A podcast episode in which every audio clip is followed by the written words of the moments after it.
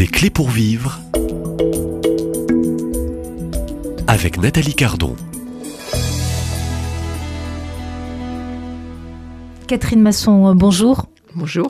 Historienne, auteur de ce livre paru euh, au moment de cette béatification de Pauline euh, Jaricot. Euh, Pauline Jaricot est née après euh, la Révolution en 1799. C'est une autre époque. Mais Pauline Jaricot euh, est un modèle, un portrait de vie, une âme missionnaire, un cœur brûlant euh, pour la mission, euh, pour aujourd'hui certainement. Alors parlez-nous de cette fondatrice, de cette âme de feu qui va mûrir, qui va s'intérioriser et qui va au fond répondre à l'appel de Dieu et Dieu va avoir une belle fécondité avec sa servante sa servante, oui, une faiseuse de plans, on disait d'elle, hein, une faiseuse de plans. Et donc, euh, en fait, au moment de sa, de, de sa conversion, on, on, a évoqué dans une émission précédente sa conversion de cœur, ses transformations extérieures, etc. Et elle se lance dans l'action. Et euh, elle, elle, a découvert, on a évoqué aussi que comment elle a découvert la vie des femmes de son quartier, euh, tous les, les, les, problèmes de ses, de ses filles qui travaillent avec des horaires de travail absolument terribles, euh, qui sont euh, qui, qui qui souffrent de maladies, qui souffrent de la prostitution. Il y avait beaucoup de ça dans, sa, dans son quartier, etc. Et donc, elle se lance dans l'action et elle se lance pas toute seule. Et ce qui est extraordinaire avec Pauline, c'est que elle, ces femmes qu'elle veut aider, elle les embauche. Voilà. Et, et elle n'est pas en surplomb dans sa manière de, de, vivre la charité. Donc, elle les embauche. Et elle va se lancer dans toutes sortes d'œuvres, ce qu'elle a appelé plus tard la charité de détail. Bon, aller au secours des gens, visiter à l'hôtel Dieu, euh, aider les femmes dans le quartier, rhabiller, donner. À partir de sa conversion, elle viderait sa maison, elle donnerait tout le linge, ses frères et sœurs, son père. Sa dit, fortune. Bon, attention, sa fortune, bon voilà. Hein, donc, avec une générosité extraordinaire, mais jamais en surplomb et en étant avec ceux qu'elle veut aider. Et les premières filles de son quartier, par exemple, elle les rassemble dans un groupe qu'elle appelle, on n'appellerait plus ça comme ça aujourd'hui, les réparatrices du cœur de Jésus méconnu et humilié. Les réparatrices, son bataillon sacré, disait son frère. Et donc elle se lance. Voilà. Et elle se lance dans, dans toutes sortes d'actions et dans une charité qui est à la fois euh, proche avec le, les gens de son quartier et lointaine. Elle est passionnée à une époque euh, par les missions et les missions lointaines. Et, et euh, il y avait un très grand renouveau missionnaire à cette époque. Et quand elle était enfant avec son frère, Phileas, le frère qui a juste deux ans de plus qu'elle. Dont elle était très proche. Hein. Dont elle ouais, était ouais. très proche, oui. Elle euh, y jouait hein, ensemble. Et ils se bagarraient, comme tous les enfants, ça chamaille, c'est normal. Et donc, euh, elle disait, je veux aller en Chine. Et lui, il disait, moi aussi. Mais lui, il dit, tu peux pas, t'es une fille. Et alors, euh, il lui aurait dit, à ce moment-là, c'est pas grave, moi j'irai. Il ira pas parce qu'il a pas, pas la santé. Il dit, moi j'irai. Euh, toi, tu prendras un grand râteau, tu ramasseras beaucoup de sous et tu me les enverras. Et en fait, il prophétisait un petit peu sans le savoir, puisque de fait, elle va prendre un grand râteau en inventant ce que l'on appelle, ce qu'on va appeler la propagation de la foi. Et donc ça, c'est l'une de ses premières grandes œuvres, la propagation de la foi. Est-ce qu'on pourrait dire qu'elle est visionnaire dans ce génie, dans toutes ses idées? Elle a du génie, elle a des idées. Alors là, par exemple, ce qui est intéressant, c'est de voir l'idée qu'elle a eue. C'est-à-dire que depuis quelque temps, euh, aux missions étrangères, des missions étrangères de Paris, et son frère était séminariste à Paris, proche des missions étrangères, euh, on, on, avait euh, découvert une, une manière de quêter qui se faisait chez les, chez les anabaptistes en Angleterre, qui était de quêter un sou hebdomadaire. Et donc, il y avait des troncs dans les églises, dans les boutiques, etc., où chacun mettait son sou. Et donc, les missions étrangères essayent de relancer ça, le sou hebdomadaire, euh, pour propager la foi, parce que l'objectif, c'est celui-là. Et donc, Pauline se saisit de ça, mais elle dit, bon, ça va, le tronc à la porte des églises, c'est bien, mais c'est pas très efficace. Et donc, elle cherche comment on peut rendre cette quête plus efficace. Et c'est là qu'elle a une première idée géniale, qui va devenir la base de la propagation de la foi, qu'on appelle le plan de Pauline, hein, qui est de euh, faire ramasser le sou de la main à la main. Donc elle embauche ses réparatrices, et puis euh, on les appelle pas des réparateurs, mais des gens, il y aura des hommes aussi, il n'y a pas que des femmes autour de Pauline. Hein, il y a, elle, elle, embauche des hommes, des, des, hommes, des jeunes, des femmes. Hein, C'est important de préciser qu'elle ah, oui, embauche oui, oui. Euh, tous elle les embauche, profils. Voilà, tous les profils. Hein. Donc au départ, ça commence avec des femmes, et elle les rassemble en groupe de 10. Donc, il y a 10 personnes. À la tête, il y a une dizainière qui, chaque semaine, elle rassemble 10 sous. Puis les dizainières sont rassemblées en centaines. Avec chaque semaine, on rassemble 100 sous. Puis, en mille. Et très vite, il y a un mille, puis un deuxième mille qui se crée, et on ramasse beaucoup plus d'argent autour de ça. Et c'est cette idée absolument géniale de Pauline que des messieurs de Lyon, rassemblés dans ce qu'on appelait la congrégation des messieurs, vont récupérer en quelque sorte pour lancer cette œuvre qui va prendre le nom que lui avait donné l'émission étrangère de Paris et, et euh, Pauline, la propagation de la foi, et qui va devenir une œuvre qui existe encore aujourd'hui, qui est une des quatre grandes œuvres pontificales missionnaires. Ce sont des œuvres qui ont été durables. Ah, ça, c'est le moins qu'on puisse dire. Et, puisque et international. Ça dure, ça dure, toujours et ça couvre le monde entier. Donc ça, c'est, je dirais, je dirais l'un des points qui caractérise euh, Pauline Jaricot, c'est ce génie. Ah, il y a un génie. Hein, euh, le génie, euh, elle collabore créatif. aussi créatif avec l'Esprit oui. Saint.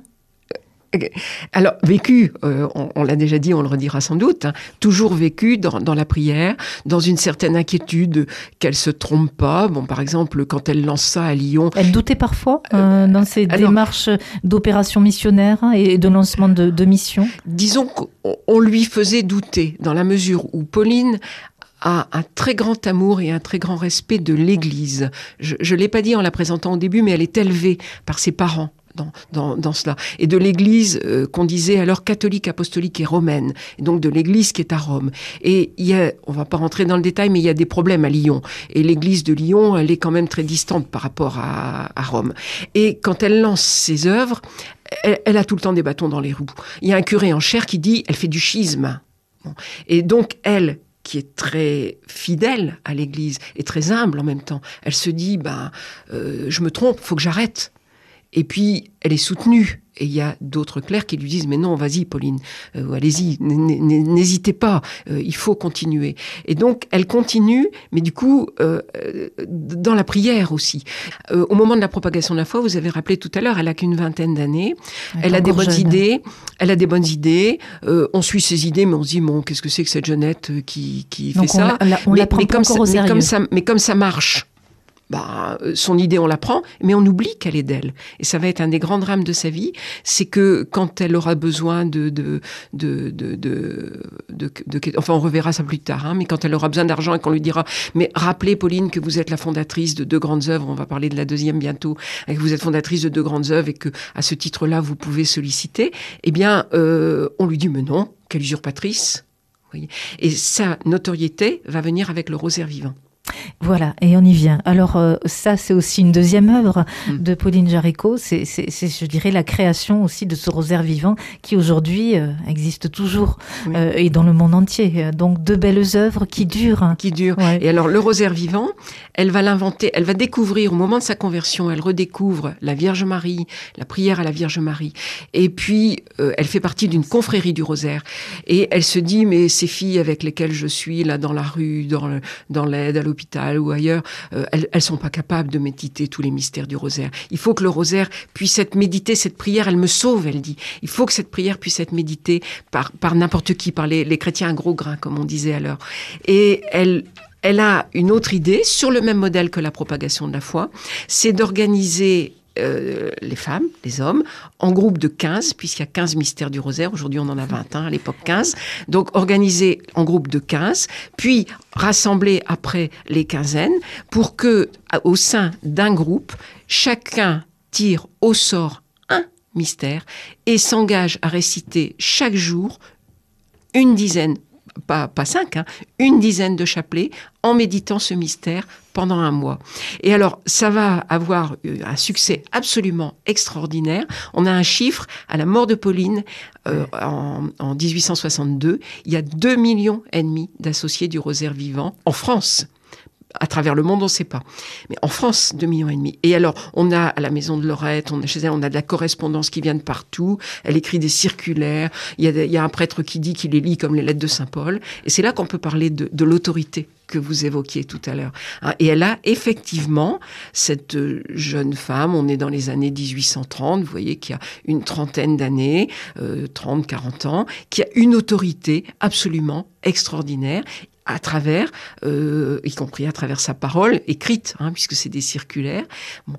Et, et, et c'est vraiment, c'est extraordinaire. Et elle répand à travers le monde, chez les hommes, chez les femmes, chez les jeunes, chez les prêtres, chez les évêques. Il va, il va y avoir des quinzaines du rosaire partout. C'est extraordinaire. Et elle a euh, une, une, Alors, elle était respectée euh, dans le monde euh, ah oui, on l'appelait notre mère. Ah, cette jeune femme. Donc euh, notre mère dit aussi euh, cette dimension aussi euh, spirituelle de maternité ah oui, de spirituelle. maternité spirituelle. Ah oui oui oui. Et euh, on elle est voit, toujours une femme laïque. Hein. Et elle est toujours une femme laïque. Alors qui vit de façon un petit peu particulière à partir de 1832 dans la maison de, de Lorette qu'elle a achetée sur les sur sa famille avait de l'argent. Donc son, colline de Fourvière voilà, à Lyon. la colline de Fourvière à Lyon. Sa famille avait de l'argent. Elle a hérité de son père quand il est mort. Elle a pu acheter cette maison qui va devenir le centre du rosaire vivant et où elle vit avec des, filles et où elle essaye d'organiser quelque part. Les filles de Marie Ce qu'on appelle les filles de Marie. Et essaye d'organiser quelque part ce un groupe de femmes dans, dans l'action, dans la vie, dans le monde, qui sont pas des religieuses, et qu'en même temps, avec un mode de vie euh, ensemble, dans la prière et dans l'action. C'est trop tôt, sans doute, au 19e siècle. On peut dire qu'elle était peut-être euh, au 19e siècle mission... visionnaire. Visionnaire. Visionnaire elle, elle, dans un oui, état aussi de, de, de femme de laïque. la possibilité de vivre, de, de vivre et d'agir ensemble en restant laïque. Euh, euh, au 19e siècle le problème c'est que les femmes qui vont essayer ça en général l'église leur dit bon euh, même même avant dans les siècles précédents on transforme leur groupe en congrégation religieuse et Pauline elle c'est clair pour elle. elle elle est elle est attirée la, prière contemplative, mais elle est comme Jésus. Jésus, il va sur le tabord, il y a la transfiguration, mais elle, elle est attirée par cette prière et puis elle redescend de la montagne, comme Jésus. Et elle retrouve le monde. Et elle veut vivre dans le monde, là où elle est plantée. Et donc pour elle, c'est pas la vie religieuse. Et donc ces filles qu'elle rassemble, les filles de Marie, eh bien, elle, elle veut pas les elle, elle, veut, elle veut pas en faire une congrégation religieuse. Alors elle va pas y arriver. On reviendra là-dessus parce qu'on verra que les difficultés de la fin de sa vie sont peut-être aussi à la source de, cette, de cet échec parce que finalement il y a un échec aussi là. Mais c'est un mode de vie laïque dans le monde.